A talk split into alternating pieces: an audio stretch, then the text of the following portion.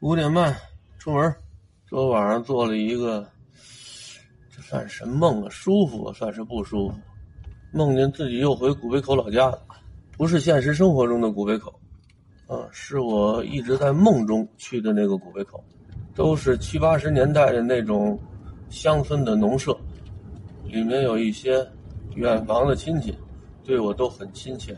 在梦里面，我是一个会飞的，说是主播达人，所有人都以和我沾亲带故而自豪，拉着我满世界选呗。啊，这个大侄子。他会飞，来给他飞一看看。后来不知道怎么飞着飞着，我就成为一个中情局的了，啊，美国中情局的，可能大片看多了。我这身上还有一个假的刺青纹身，据说有了这个刺青纹身，啊，这中情局就可以一直追踪我，很生气，啊，在出门的时候我就把这个刺青纹身呢给撕下去了一个。我不想让人老逮着我，虽然我把这给撕下去了，啊，但是那任务呢还得接。这回接了个什么活呢？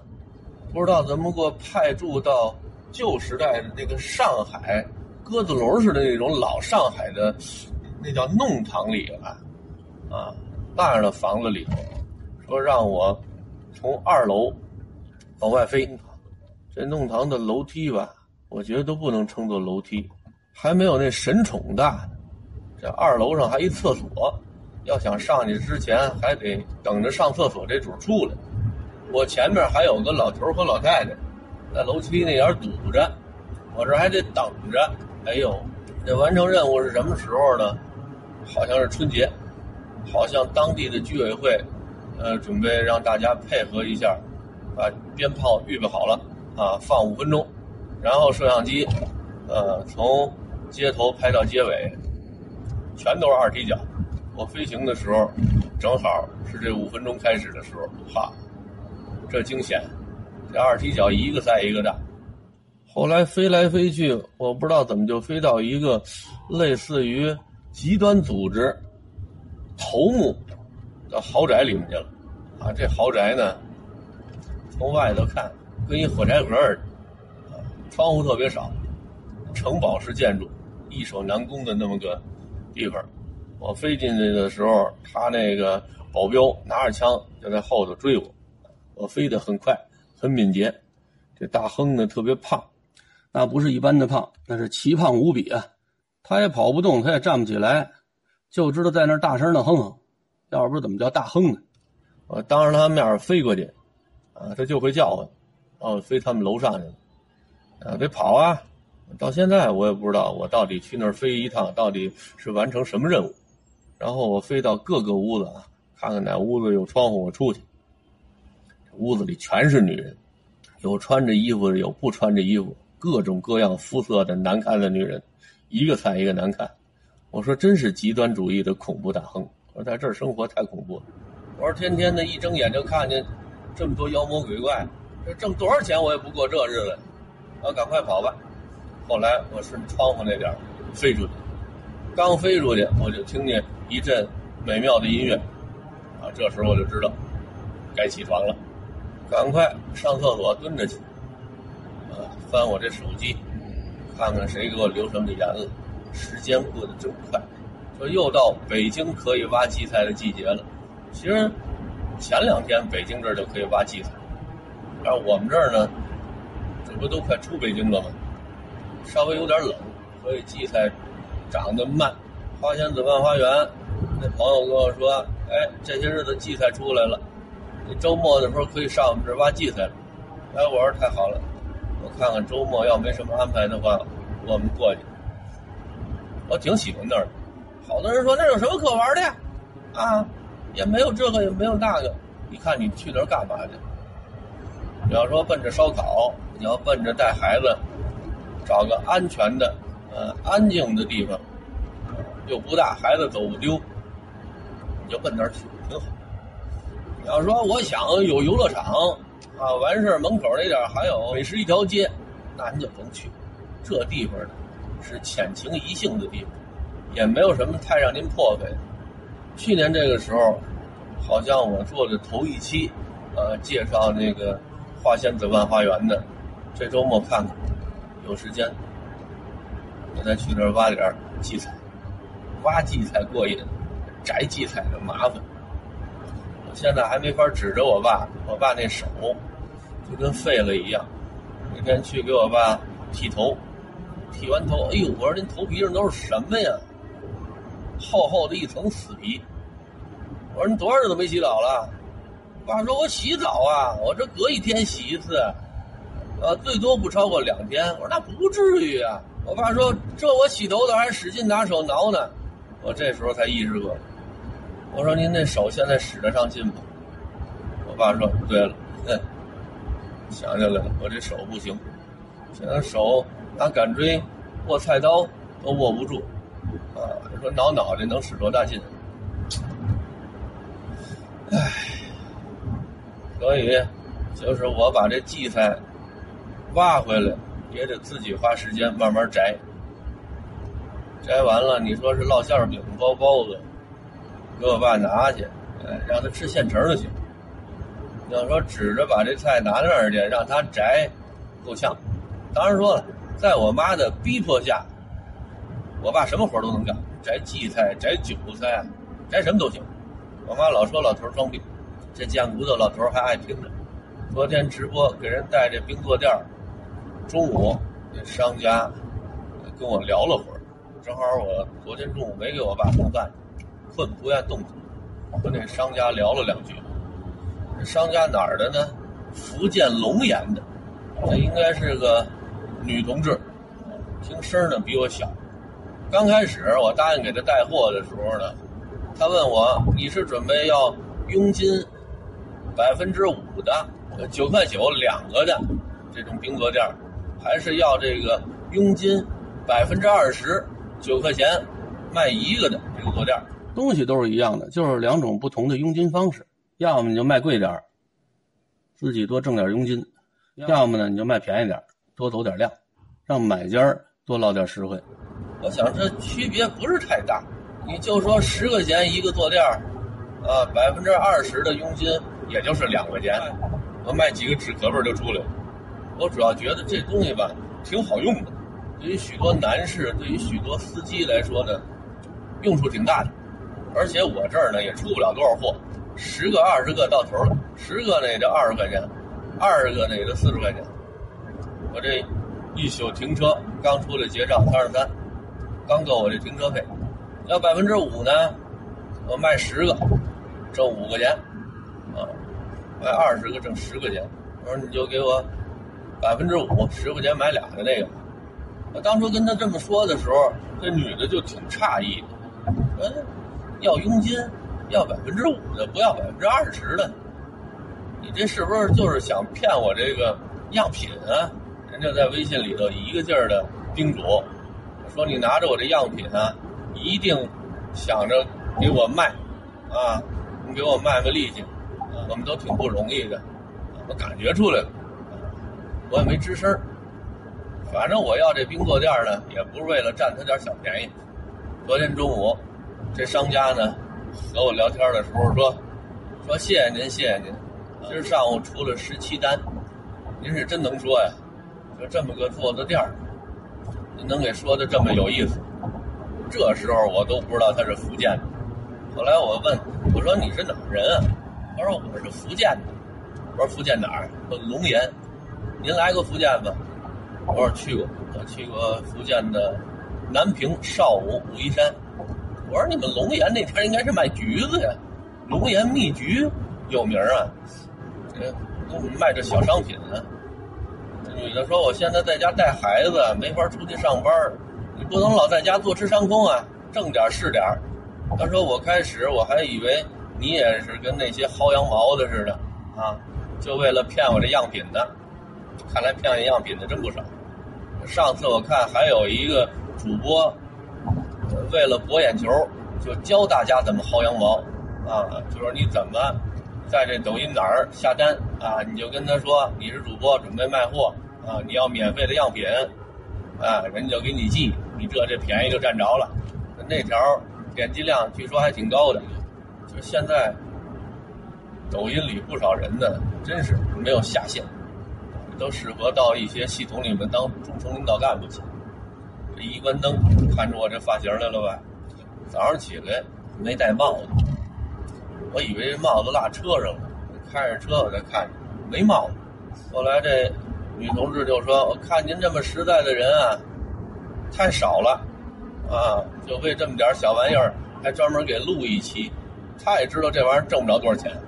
他说我这是新开的小店，就没挣着什么钱，净让人薅羊毛了。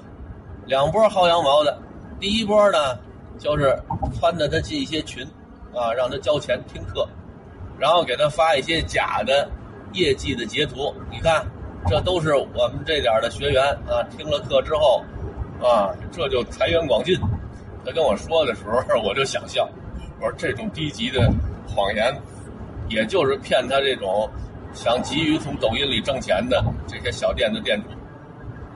我压根儿就不信，所以好多抖音商家的微信群加我，我根本我就不进去。这小店的店主没少进这群，听一次课。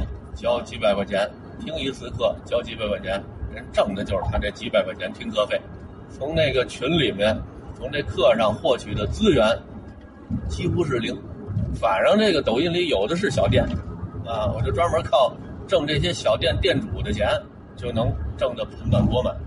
现在网络里这样的挺多的，动不动就办班儿其实没什么技术含量。前两天我在喜马拉雅里头有那个读小说的。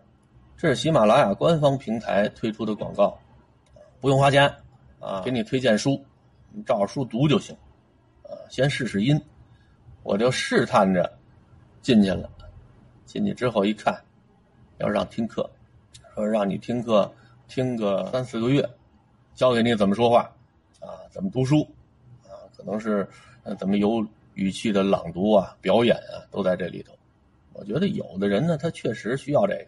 那口音比较重的，啊，舌头不太利索的，除非你用本地方言给本地人读小说，啊，否则你的受众不会太多的。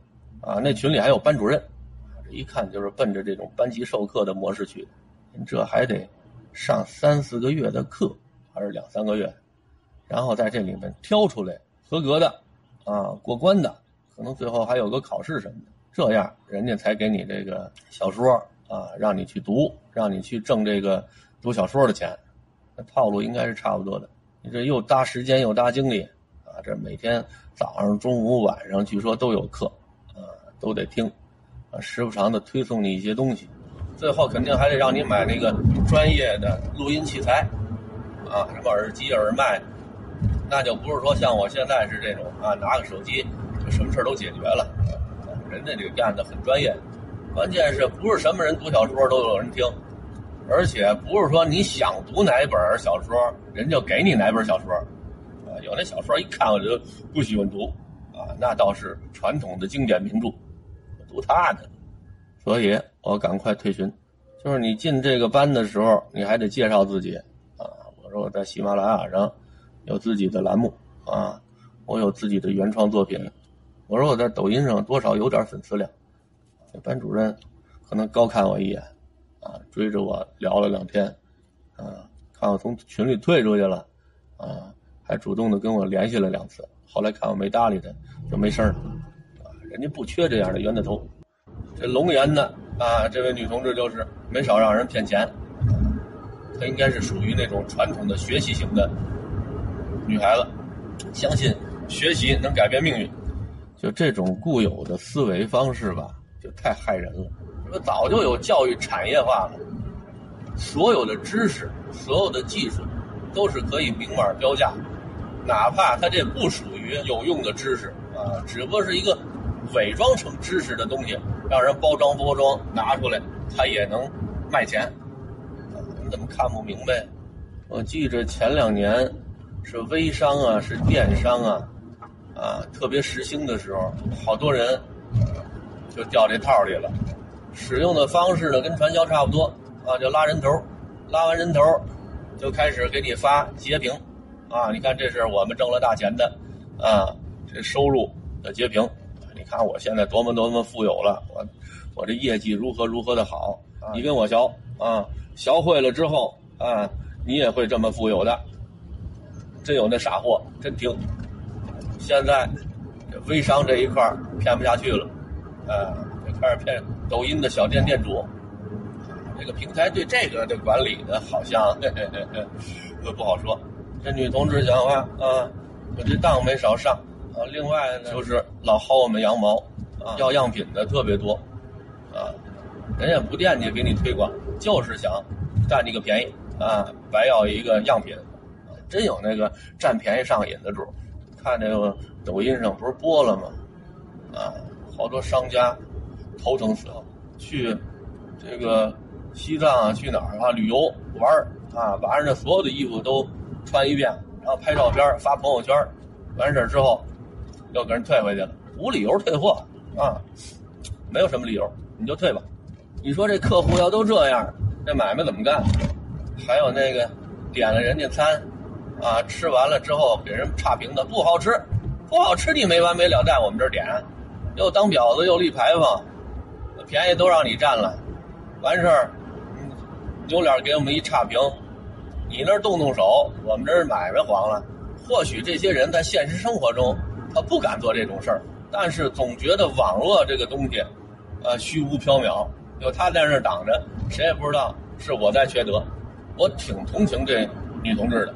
这疫情刚一结束，啊，在家里还得拉着孩子，没法出门上班挣钱。你说开个小店，挣个仨瓜俩枣的钱，多少贴补一下家用。这自力更生，这应该鼓励。人家说，你看这个冰座店，你挣五毛，我也就挣四毛。你觉得这五毛无所谓？对于我来说，它是钱。我愿意和这种有积极的生活态度的人打交道。你说一女的在家带孩子，我就什么都不干，啊，我把老公伺候好了，我就等着老公养我，不是有的是吗？干嘛自己非得费尽心思，啊，开个小店，挣这糟心费劲的钱？像这个呢，能帮一把咱就帮一把，虽然咱也挣不着什么钱，但我觉得这算是积德行善。你跟人家。抠吃这些块八毛的钱吧，缺德。本身我带货就不是太看重于佣金，我更看重的是实用性。我也知道我的这些粉丝群体大部分以中老年为主，好多人都跟我一样很抠，啊，当然说没有我抠的这么极端啊，啊，人家还是知道，呃，经常在网上花一花钱的，呃，但是买东西人家很看重性价比。太贵了，人不买，所以那价格稍微贵一些的啊，哪怕他给那佣金百分之五十以上，我也不带，我带了也没人买，我还得给他拍视频，浪费时间，浪费精力，干嘛呀？另外呢，这东西我得能用，啊，我用了之后，我有一手材料，啊，我才能给人家吹，你稍微美化一点无所谓，你不能太离谱，你看有好多东西。咱真不敢给人家带，像什么化妆品啊，说贴上去之后有这功能那功能的什么膏啊，什么贴呀，咱不敢给带。贴他身上管用，未必贴我身上就管用；贴我身上管用，未必贴您身上管用。带这个吧，容易让人骂是骗子。还有那些，你根本就看不出来原材料是什么，像什么粉啊。啊，像什么沫啊，像什么颗粒呀？你说咱都有牙，我用你打那么碎啊？这东西，我们愿意相信，你那原材料都是上好的，但是一看这价钱，就知道你要是上好的原材料，这价钱你肯定得亏。有时候你看这广告吧，你不能光看它拍成什么样，不能光听他说成什么样，你得客观的去推。我就看看你按你说的这些原材料。啊，作为成本去做它，啊，又提纯吧，又这个吧，又那个吧，然后卖到我手里，这个价位，你挣谁钱去？我不相信，有那个就是不为挣钱的商家，不有病吗？以前呢，我还比较信这些大品牌，啊，像什么同仁堂啊，可是后来人家说同仁堂现在也开始贴牌了，哪有什么保健品啊、药品啊，花巨额。买个同仁堂的牌子，同仁堂授权行，啊，你可以贴我这牌子卖，我觉得你这个东西吃不死人，啊，你这个东西还算是比较安全的，啊，是健康的，嗯，我允许你打着我的旗号在外头招摇撞骗，啊，不是在外头卖，就现在外面卖的好多这个药品保健品吧，第一要务就是吃不死人就行，效果这个东西主要是听吹，多花钱做广告，啊，长得漂亮的小姑娘，啊。穿的单薄一些，举着这个瓶子、这个盒子啊，往脸上蹭，往嘴里抹，然后勾起你那种想购买的冲动。反正你们家就这种上当的药品，也不是说买了一次两次的，次次都上当，当当都一样啊。有的人他就喜欢上当，经常是越贵的药越敢造假，越没用。一般能用得起贵药的人家都不在乎花钱，而且赌的。就是这些家属不敢不信这药没用，都这么贵了，啊，我们这人都要死了，谁敢给我们用假药啊？所以这药多贵都花钱买，啊，你愿意掏钱啊？你愿意当这冤大头？我不骗你，我骗谁去？那你说我们这人要死了怎么办？死了死了，我们这药是治病的，不是救命的啊！死了那是你们家该死，您得的这本身就是绝症。你这病要不厉害，能买我们这么贵的药？死了讹不了我们这药上。还有那肉肠一般情况下我也不愿意带，除非我尝过的啊。上回那个鸡肉皮的那个啊，那是肉卷儿啊，反正我觉得那不错，挺嫩的，里头能吃着鸡肉粒儿。一般肉肠打碎了啊，做那肉肠我不敢给人带，除非咱知根知底，我们家亲戚啊朋友做的。啊，拿那个精肉自己搅的馅儿，自己灌的肠那么做的，哎，这咱敢吃，这原材料有保障啊。你外面现在这商家有底线的不多啊。你要真说是有底线，那他肯定得赔。大家都没底线，而且靠着没底线挣着钱了，就你一个有底线，那不得亏死你啊？就跟那卖注水猪肉似的啊，大家那猪肉都注水。